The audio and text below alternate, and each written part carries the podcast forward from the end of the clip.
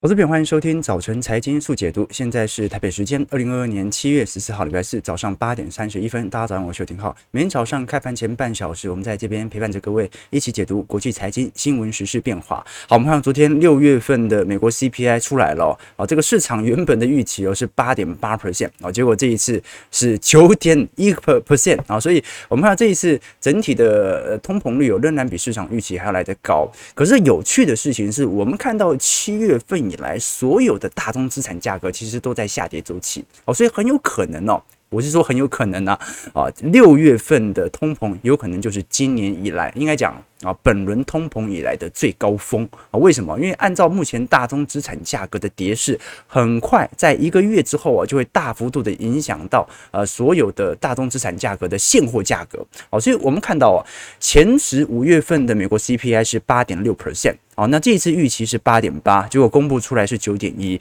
但如果你观察昨天的美国股市变化，似乎有一点提早 price in 哦。怎么说呢？因为前几天，呃，当白宫发布了声明书哦，表明这一次的 CPI 可能会比市场预期来的严重之后哦，当时美国股市就开始加速进行下跌。那现在感觉昨天，因为三大指数我虽然全部收黑，呃，仅仅只有费半稍微收红，但是昨天跌幅也不是特别重哦，所以反。倒可以多做一些观察和留意哦，就是说本轮的美国股市哦，因为这一次的通膨并没有让四大指数持续破底哦，好，所以会不会反而是一种利空进出的感觉？那不管如何。我们可以观察到哦，不管是从核心数据还是从环比涨幅来看哦，它都算是一个比较显著的涨幅哦。那基本上也巩固了联总会在七月份加强升息的这种预期哦。那基本上，因为我们如果看这一次在通膨因子里面的变化。如果仔细看的话，各位会发现，其实这个通膨力度哦，我们看到在二二年六月份哦，这个涨是最凶猛的哦，仍然是我们所看到的能源价格和天然气价格，那反而哦是汽油价格有稍微有点走缓的味道在哦。那值得观察的事情是哦，其实本波的核心通膨涨幅并没有想象中来的剧烈哦，反倒是呃除了核心通膨外的食品价格和能源价格哦涨势是持续的提高哦。所以这呃给了大家一种新的阐述概念啊，就是说至少从实体的服务业来看，真的通膨已经减轻了。那造成六月通膨持续创新高的，主要就是来自于天然气和原油价格所推升的啊这种物价通膨。但你说实体的工资的上扬啊，实体服务业的总体薪资啊，应该都已经陆续停滞了。那这一次通膨力度来到九点一 percent，你硬要说数据当然比市场预期来得高，但是我们刚才提到，因为已经 price in，加上现在西德州原油。布兰特原油、纽约轻原油的期货价格，在六月底到七月初啊，它都有非常明显的崩跌段，哦，这个跌幅都是两成以上的，所以基本上，如果是从通膨月增率或者从七月、八月的通膨力道来看的话，比六月份低的可能性是非常高的。另外一个角度是我们刚才所提到的核心通膨哦，如果以核心通膨来看，各位会观察到，其实已经连续三个月有所下缓哦。这就代表着，呃，反正美国现在的消费力道已经不像以前这么强了，而且是处于一个明显的下行空间。那只要那两大能源价格啊。呃，这个就是呃，食品价格和能源价格能够降下来，那应该接下来啊、几个季度啊下滑就不会有太大的问题，好，所以值得大家来多做一些留意啦。因为昨天其实最为影响到整个资本市场层面的，并不是股市的变化，股市已经提前 price in 好这一种呃通膨大幅升高的一个想法。那真正导致昨天资本市场产生大幅改变的，是我们所看到的昨天 Fed Watch 哦，CME 芝商所所公布的。美国联邦基准利率期货交易的市场预估哦，我们看到我原本升息三码的几率哦，当时还高达七成，现在仅仅只剩下两成二喽。那升息四码的几率突然来到了七成八，所以有没有可能在月底的 FOMC 会议啊，突然联准会来一个大转弯啊，来？进行几乎是史上联总会最高的升息幅度哦，观众们要知道，就算是一九七九年到一九八零年代的沃尔克当时的高强度的利率减速啊，都没有一次升四码过它都是一码两码这样慢慢升，只是升的频率比较高。哦，所以我们还是值得观察啦。因为昨天就算是十年期美债殖利率，其实还在呃三趴以下左右哦，所以等于是市场都很清楚，通膨数据很严重，联总会必须做做样子，稍微多升息一下。但是联总会以及市场大概也都知道，经济的走皮、经济的衰退，它已经是一个无法去避免的现象。那么你现在急着升息干嘛呢？因为你未来可能很快就要降息了嘛。好，所以在这种状态底下，反而市场上有一种啊无赖啊，就这样吧，就这样吧啊，反正到时候下一轮的降息潮就快要来的这种感觉哦。这次美国股市四大指数也没有再破底哦。那如果我们观察到昨天另外一个发达市场，在美国的北方，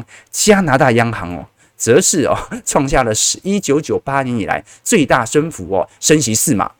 哦，那大幅升息的原因，加拿大也也很简单啦，是由于通膨持续的高涨哦，加上内部的经济的风险，似乎有一点流动性的这个呃这个呃，应该讲不是讲流动性啊，应该讲说市场的资金仍然持续腐烂的问题。所以加拿大央行昨天把基准利率从一点五 percent 上调到二点五 percent 哦，升幅哦比所有经济学家和原本投行所预测的三码还要来得高。好，所以这一次我们看到加拿大央行的利率水平已经明显的高于过去十四年以来的水平了。也就是说，我们看到在过去以来，这个零八年以来长期的货币宽松，虽然在一七年、一八年啊，加拿大央行都曾经采取升息措施，但是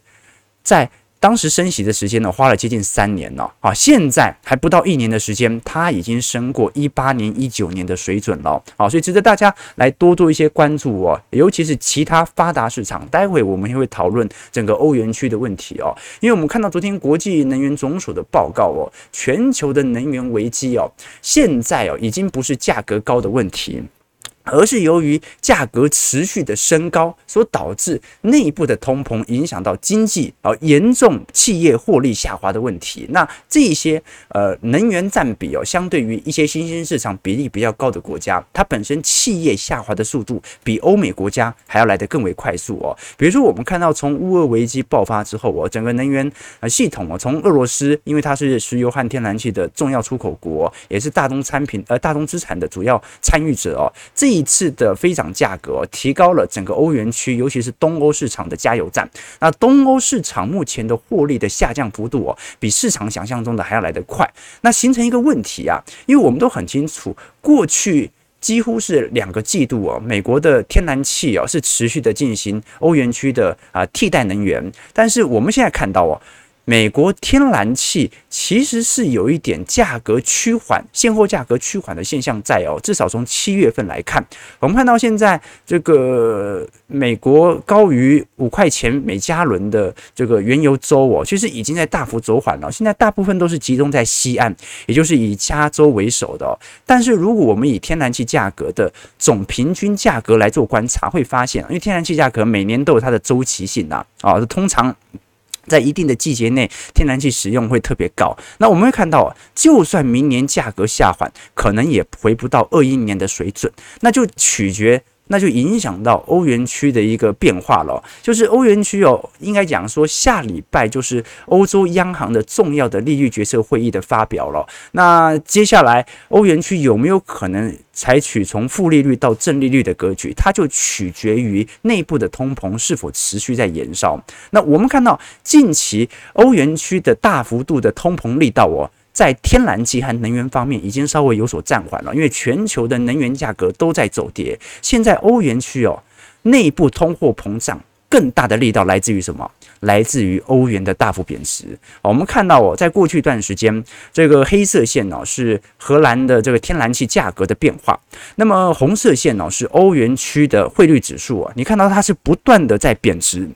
而天然气价格则是不断的走升，那我们也看到了欧元区现在对美元哦，欧元对美元已经接近一比一的比例哦，这个几乎是两千年以来的低点哦。我们从整个下降通道来看，似乎还有持续破底的机会来看，所以这个就形成了一个问题，那就是现在欧元区哦面临更大的压力，已经不是来自于能源价格的持续高涨，而来自于内部的货币持续的贬值，货币贬值等同于。通货膨胀。好，那当然了，很多人说，那是不是这个时间点应该趁机换欧元？没有，那是对美元贬值啊。如果欧元去对这个新兴市场货币来看的话，哎，还在升值格局当中哦。什么意思啊？观众朋友，利率是协力车。汇率是跷跷板啊，你利率啊，你升息，我当然也要升息嘛。只要联总会带头升，全球都会进入到升息格局当中哦。好，它是一种相对应，以防自己资本流出的一种办法。要不然你的国家利率高，那我身为资本家，我当然把钱都放在你们国家的央行嘛。好，所以哦，在这种状态底下，利率它是一种协力车，但汇率是跷跷板啊。只要你升息啊，或者我升息的速度比你慢。那我的国家的货币就是贬值，好，所以欧元区现在内部的贬值力道啊，反而整个狙击以及做空的部位正在持续的加强。那按照叶伦过去几天针对日元所采取的谈话啊，那美元肯定现在是顾不上欧元区的货币的哦，因为叶伦针对日这个日本的谈话，日本央行这一次其实很明显的像。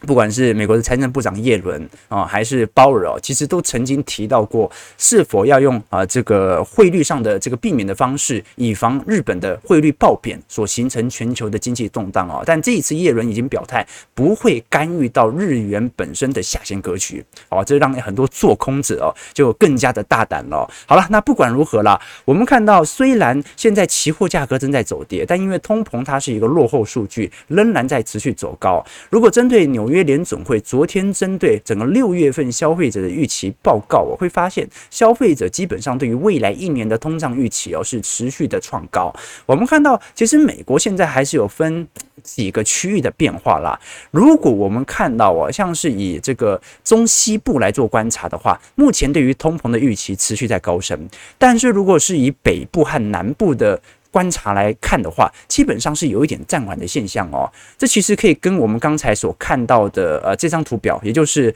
这个美国的天然气的平均价格和这个原油价格的变化，各位就可以发现哦，目前基本上哦，通膨爆表的全部都是民主党州哦，全部都是民主党州哦。那除了啊本身这些州的人口数啊以及这个贸易程度比较发达之外哦，另外一点呢是来自于因为民主党所执政的州相对的对于环保啊以及课税啊来得更加的严苛，啊，所以能源价格非常容易影响到当州的啊，就是说呃这个民主党州跟共和党州啊本身能源价格实体的变化。那我们不管怎么看啦，整个现货价格因为现在还在高点震荡的水平，大概还要一个月度左右才会看到非常明显的下缓迹象。嗯，如果以租金价格来看。好处是至少有一点见顶的迹象，那包括医疗健保也是。那现在还在持续的高速水位上升，对于民主党有致命性伤害的一个就是我们现在所看到的食物价格，另外一个是大学学费。哦，所以拜登很有可能在下半年所采取的财政政策来自于大学学费的减免，以此来增加哦美国年轻族群对于民主党的票仓。那么天然气价格其实是稍微有点走缓了，那黄金价格是本轮通膨几乎完全没有反应。好，那。不管怎么说，我们看到，因为拜登这一次哦，应该在昨天晚上，还是前天晚上啊，已经坐飞机前往中东了哦。这一次会跟中东各国来进行进一步的能源的增产计划来进行谈话。我们都很清楚哦，这一次美国页岩油商几乎不增产。哦，那其实这可以理解啊，因为一五年页岩油商学到很大的教训哦，就是它一增产哦，它的成本价格最高，它一增产哦，那个沙国啊、俄罗斯全部增产，为什么？我要把你逐出市场，因为沙国和俄罗斯的开采成本哦，哦都非常非常低。呃，这个俄罗斯原油的话，大概在三十块每桶吧。哦，那沙乌地阿拉伯甚至是五美元到十美元每桶的成本而已哦。那页岩油哦是来到四十块到五十块。哦，所以当时一五年呢，这个美国页岩油哦，不管是内部民主党对于环保议题的打压，还是外在的力量啊，都让美国的页岩油商打击力道非常大。所以你说现在页岩油商愿不愿意增产？根本不愿意。那中东呢？好，现在拜登已经飞到中东了。我们看到目前沙乌地阿拉伯的原油的产量，到目前为止居然还没有回到二零二零年初的水平。也就是说，现在全球的油商啊，都有一种普遍的共识：千万别增产，一增产，咱们就销价竞争了；一增产。到时候经济衰退来了，那我们的人力成本、我们的开采成本就会非常的高。好，所以现在的问题就是哦，能不能让拜登从供应链的呃这个起端上来做解决？哦，我们待会哦，其实会跟各位导读一本书哦，叫做《主席先生》。这个主席先生哦，啊，大家可以猜猜看哦，他是哪一位联总会主席？哎靠，这上面就已经有这个 名字了，好，就沃克，沃克，好啊，不用猜，不用猜了，好，这个他就是一九七九年上任啊，当时面临美国最大通膨危机的当时的联总会主席，那他的确在他的任期内是采取暴力升息的态度，可是这个暴力升息，他是真的解决了当时美国通膨的主要原因吗？其实不是哦，真正的主要原因来自于当时的美国总统雷根。啊，他开采了，他开启了一系列针对中东的谈判计划。除了把美元跟石油体制完全的挂钩之外，另外一点呢，就是确保美国在未来几十年的原油的供应量能够顺畅。所以这就是当时能够真正完全的从供应链来瓦解通膨的主要原因。所以说，联总会升息有用吗？它可以打击需求了，但是它可以打击沙乌地阿拉伯不愿意增产的这种意愿吗？我们可以仔细再多观察。好了，那不管如何说，我们看到高盛哦，甚至在昨天哦，持续的发布针对大宗资产下修目标价的计划。我们看到大宗资产在过去一年是高盛最重要的获利来源营收啊，这个大摩啊有的看空，德意志有的看空哦，小摩有的看多，花旗也看多，但是哦，唯一一个是。青睐大宗资产的就是高盛，那他其实在去年年中开始就已经开始减少对于美国股市部位的投资哦。那高盛在本轮的呃大投行当中，它的绩效也是十分亮眼的哦，就来自于它对于大宗资产价格的投资。但是昨天高盛哦推出了一份报告哦，居然针对重要的大宗资产铜博士来进行持续背杆价的预测哦。这一次我们看到，因为美元的飙升呢，给所有的大宗资产哦。带来的巨大的压力哦，现在大概在七千五百块左右啦哦。这个高盛昨天的目标价认为哦。呃，这应该讲，高盛原本的目标价在今年年初的时候，认为这个铜价甚至有可能回到万点以上啊。但是这一次持续的下修目标价到八千五百点哦。现在如果以铜期货价格相对于三月份的高点，已经跌了三成哦。如果未来真的电动车的需求有这么大，那铜价怎么可能来到一个超级大空头区间呢？哦，所以高盛昨天它不只是针对大宗资产开始有所下修目标价，同时它也针对美国目前。前的就业的繁荣假象开始予以降频，怎么说呢？我们都很清楚，最近非农就业数据所公布的啊，这种数据啊，都是表现十分亮丽，加上失业率啊仍然保持在三点六 percent，几乎是达成充分就业。但是高盛不这么看哦，高盛认为，我们看到从这张报告当中的资料显示，六月份的就业人数啊，其实是有少了三十一万人哦。这个是二零二零年三月份新冠爆发以来的第二大的单月降幅哦。那只是说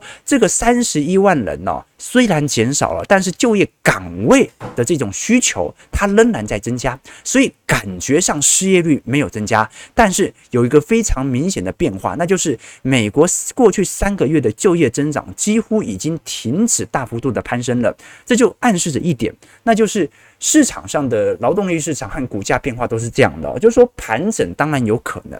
但是如果是从经济数据来看的话，只要来到期值，它就会反转，而股市绝对不会再反转到低点才开始跌，而是当高点见顶之后，基本上就会反映这种劳动力市场。这种受到冲击的啊，这种股市的啊下修啊，所以高盛昨天所提出的看法，会认为现在大家远远低于了对这种大宗资产价格下跌，加上劳动力市场已经呈呈现改变的这种状态，值得大家来多做一些留意了。好了，我们先看一下美国股市四大指数在昨天的表现。道琼工业指数下跌两百零八点，零点六七 percent，收在三万零七百七十二点。标普百指数下跌十七点，零点四五 percent，收在三千八百零一点。纳指下跌十七点，零点一五 percent，收在一万一千二百四十七点。反而是费半昨天是唯一上涨的哦，上涨十九点，零点七五 percent，收在两千五百七十七点哦。那昨天费半哦，这个少数。比较明显大涨的就是台积电 ADR 上涨了二点七七 percent，这很明显是受到这个台北股市啊、国安基金啊这个大幅这个宣扬护盘所造成的股价的推升效果了。那不管怎么说，我们现在所看到的美国股市四大指数哦，正在做一个尝试的主底格局。那么我们今天会特别来跟各位探讨的就是这种主底格局，随着台北股市政策力道的释放。那能不能在今天有一个利空进出？为什么？因为啊，待会儿啊下午就是台积电的法说会了哈，只要他能够稍微的更加悲观的下调自己对于。不管是库存的乐观情绪，还是对于订单上的一些疑虑啊，都有助于这种利空提前的开第一枪。那当台积电开了之后，所有台积电的设备厂也必须适度的做出一些反应啊。OK，好，那我们继续的往下看，在整个财报季当中哦，非常有趣的现象是什么？非常有趣的现象是，到目前为止哦，我们看到华尔街的呃几大公司哦，现在都陆续的进行库藏股的实施。尤其是金融股，但是如果我们把这张图表给秀出来哦，这张图表的横轴是美国的经济成长率，纵轴是标普五百指数的呃获利的 EPS 增长哦，那我们会发现哦，二零二零年呢，它是陷入这种经济衰退加上 EPS 衰退的窘境，那二零二一年呢是突然的飙高到经济成长大幅提升，EPS 成长也大幅提升，那来自于当时的货币政策。那现在预估了，二零二三年肯定获利会有所下滑，经济成长也会衰退。那二二年现在中旬的位置在哪里呢？我们现在相信啊，很有可能它就是在左上角的一个，应该讲这个，应该讲右下角的位阶。怎么说呢？就是获利的增长幅度啊，市场上在明显的下调，但是经济的增长力度。还在正值哦，好，所以这是一个有趣的状态啊，因为我们现在除了从 GDP 的角度来看，看似有所负值之外，我们从 PNI 啊，我们从实质订单啊，我们从服务业 PNI 看得出来，美国还在扩张进入趋缓格局，甚至都还没有到衰退，好，所以未来到底整个经济衰退的隐忧为何，我们会持续来跟各位做一些关注啊。但是不管怎么说，我们看到最近在 Google 搜寻经济衰退的啊这个。次数啊，已经超过了二零零八年。不过，我想这可能是因为，二零二二年用电脑的人比二零零八年人多了，要不然呢，搜寻经济衰退的，既然比二零零八年还要高了不少哦。何况现在的经济形势似乎没有比零八年还要来得差劲。好，那我们继续往下看哦。我们值得观察的另外一项焦点呢，是来自于昨天百事可乐所公布关于第二季的营收哦，以及财测哦。那我们看到哦，百事可乐在呃，非常意外的，第二季居然是调升了今年的营收预期哦，因为消费者在今年呢、买了更多的我们讲的多利多滋啊的薯片啊，以及对于百事可乐持续的购买啊，那非常有趣的迹象哦，因为我们按照过去的。变化和角度，首先我们知道传产股本来跌幅就比较轻。我们看到的这张图表，浅蓝色线是标普五百指数的五百大高股息 ETF，那么深蓝色线是标普百指数，看得出来标普百指数整体跌幅是比高股息的 ETF 跌幅还来得重。那么百事可乐哦，为什么在第二季啊？它有非常明显获利的增长呢。正常来讲，如果大家经济不好了，不是应该就会少消费吗？首先，我们看到百事可乐在这一次第二季度啊，可乐的平均售价已经上升了一成二，营收同比上升了五个 percent，盈利也比市场比预期还要来得好哦。那其实现在市场上很多人在批评百事可乐的策略啦，为什么？因为根据目前百事可乐啊对抗成本的压力，它有非常明显的这种。压低成本的这种呃技术以及态势啊，怎么说呢？首先，百事可乐这一次在第二季哦，有部分价格的调整，但是它的价格调升比其他呃不管是可口可乐还是其他饮料的调调升价格还要来得低。那第二点哦，百事可乐啊这一次哦，在第三季到第四季即将要缩小它的尺寸，什么意思啊？啊，我价格虽然上涨力度比你小，但是我很聪明呐，我直接把罐子。给缩小，那我装的可乐就变少了吗？好，所以百事可乐现在对于下半年财测的乐观，不来自于下半年经济会大好，来自于。下半年我的可乐就变小了，但是售价不变啊，所以有趣的状态是这样咯。不过后续值得大家来多做一些观察和留意了啊。这个就是目前啊整个美国股市财报季哦开始陆续公开之后，我们会持续跟各位追踪每一家不管是即即将公布的金融股，还是从很多的传产股当中哦，对于未来的财测如果有转好，它的原因是什么？调降很正常嘛，转好我们一定要搞清楚原因哦。好，我们先看一下台北股市在昨天的表现。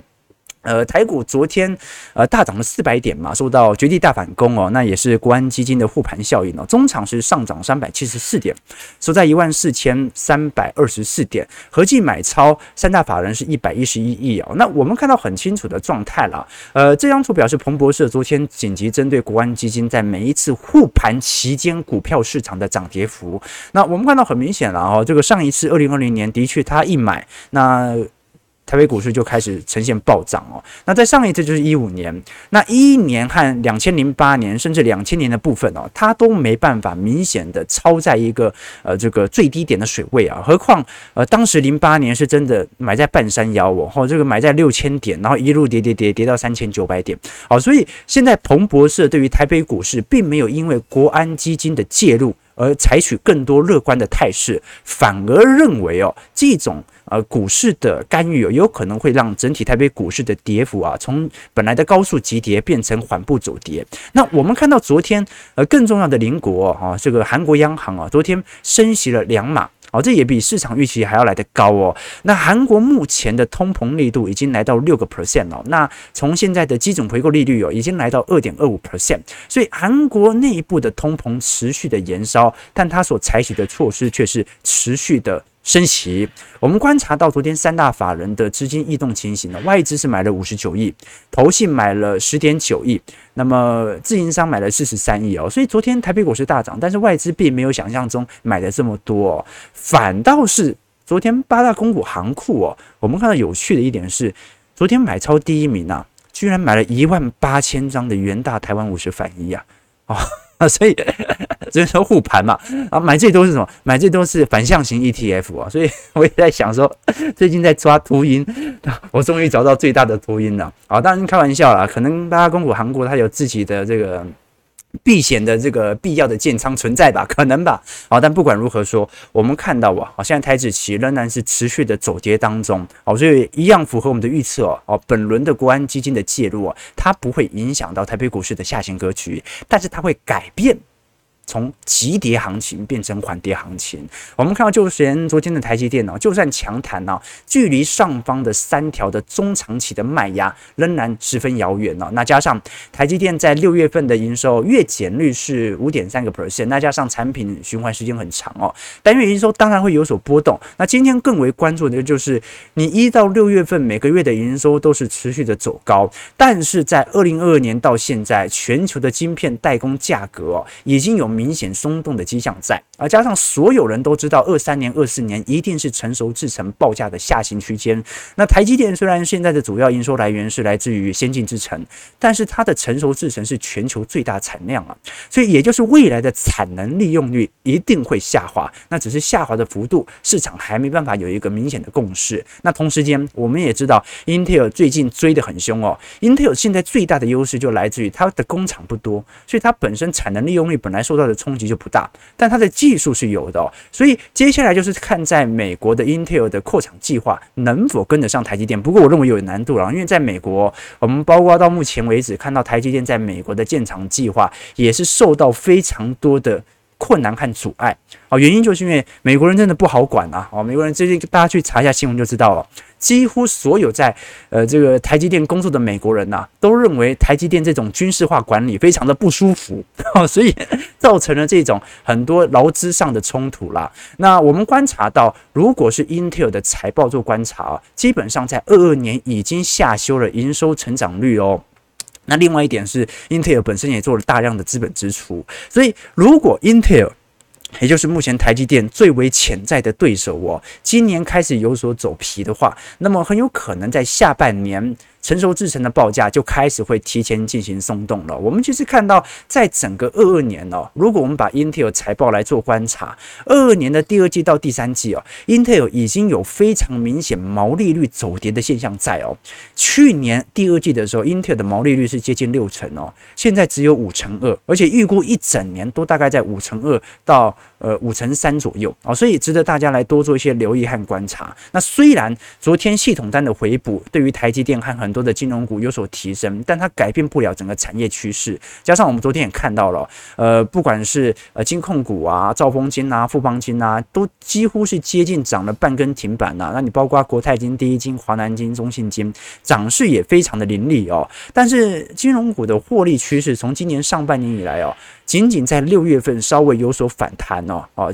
也就是说，整个升息的力道对于金融股并没有太多盈利上的一个拉抬，那加上产险部位哦，让很多散户投资者对于寿险资产的松绑是有所这个见到的。那我们看到，其实从四月份到七月份哦，股东人数有非常明显增长的，像是开发金啊、元大金以及星光金哦，哈，所以，观众朋友啊，这个人数增长最多的。股价通常跌最重，各位也可以懂这个概念了吧？通常这个人数增长最多的，股价跌最重。那人数增长比较少的，不代表它不会跌，但它跌的可能稍微来的比较轻啊。好，所以各位还是可以理解的。这个金融股因为筹码实在太庞大了，这个外资它顶多就是做一些系统单的这个买盘力道，但它不会针对。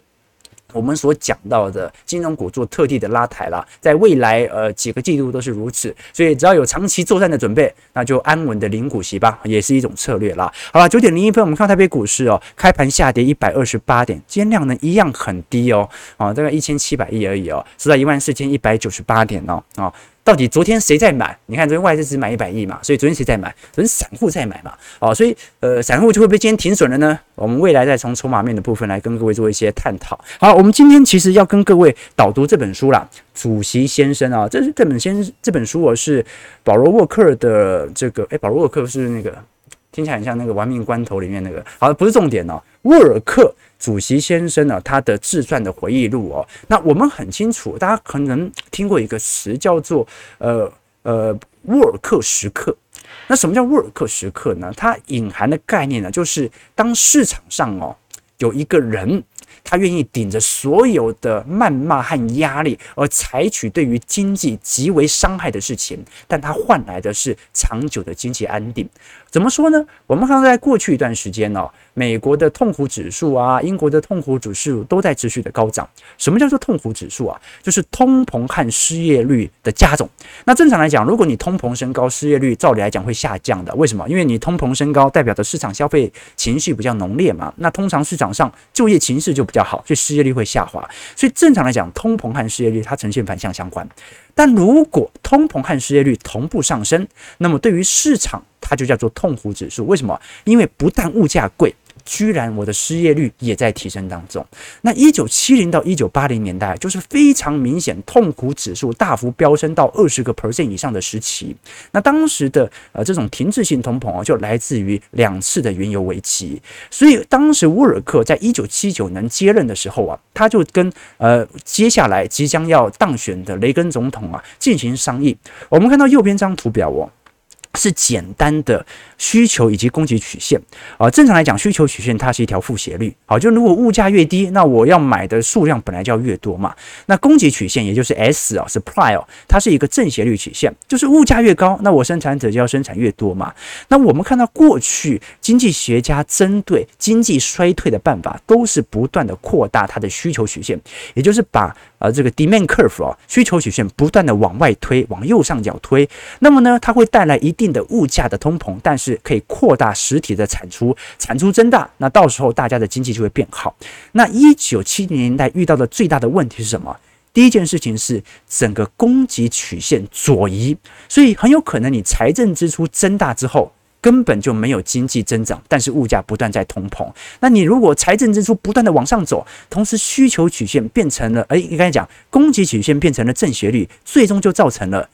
你不断的财政政策，它只会造成物价通膨，但是对于经济毫无帮助。好，所以沃尔克，当时跟雷根啊商议了非常久之后啊，就认为啊，现在随着原油危机逐步的落地，应该要让行政部门啊尽量的有能力去处理供应链的问题。那么货币部门呢，为了要抑制住目前短期的通膨，它必须让民众啊牺牲一点经济增长的空间，来换取长久的经济安定。所以这本书哦。保罗·沃尔克，他是美国金融史上的传奇人物哦。他的担任联总会的主席的时间呢，是在一九七九年到一九八七年这段时间，他大胆的拉高利率啊，一度啊拉到利率百分之二十以上，也就是你把钱放在央行哦，这个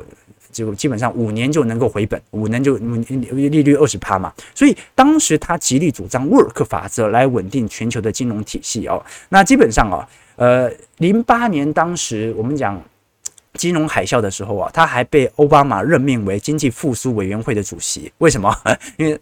零八年之后啊，这个伯南克降息降了很多嘛。那到底要如何处理这种啊已经大量货币宽松之后的经济的复苏工作呢？他就慎选这个沃尔克哦。那后来呢，很多的美国的银行的监管措施啊，就是以沃尔克法则、沃尔克法案作为定名哦。所以他基本上是在金融界和政界啊，受到非常明显的。尊敬的哦，那其实啊，沃尔克的父亲呢，也叫做保罗·沃克啊，就跟《亡命关头》里面那个一样哦。基本上他是纽泽西州当中的一个镇长了，所以沃尔克他是一个标准的官二代。那基本上啊，保罗·沃尔克他是一个很好的官员，他爸爸了。那并不是说他给。那个小镇带来了多少的经济增长啊？而是基于一个简单的故事，就是当时他的父亲在大萧条时间呢，所管理的那个小镇啊，在经历了二战和大萧条之后哦，小镇的人口反而高速的倍增，就来自于啊，这个沃他的父亲呢，在于他小时候啊，针对各种经济上的一种呃诱因以及吸引哦，所以父母的影响对于子女啊。可见一斑，所以这个是八零年代哦，沃尔克最大最为明显的写照哦。基本上哦，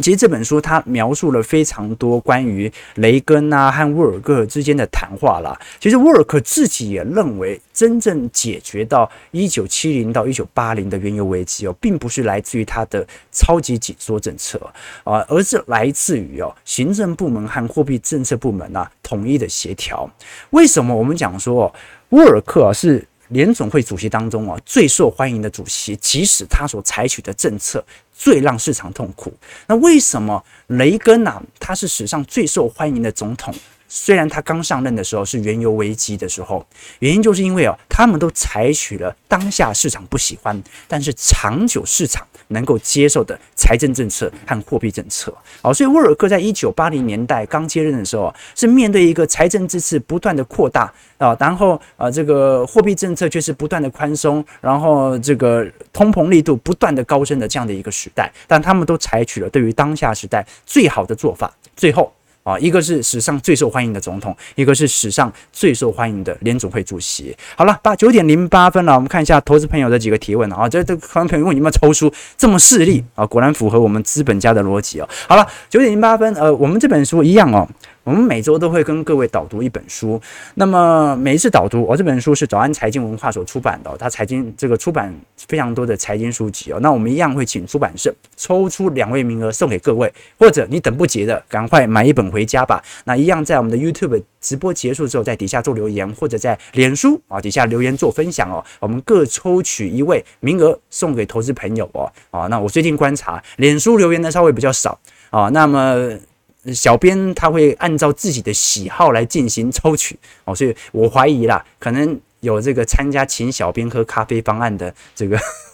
网友们比较容易抽中，我猜吧，我猜吧。好了，不管如何，呃，祝各位今天看盘顺利，操盘愉快啦。好，国安基金啊正式的进场了，但是昨天八大关股行库买最多的是反向型 ETF。好，所以到底这个时代啊，真的是越来越乱了，值得我们多做一些留意和观察了。感谢各位今天参与，我们就明天早上八点半早晨财经速解读再相见。祝各位投资朋友开盘顺利，操盘愉快。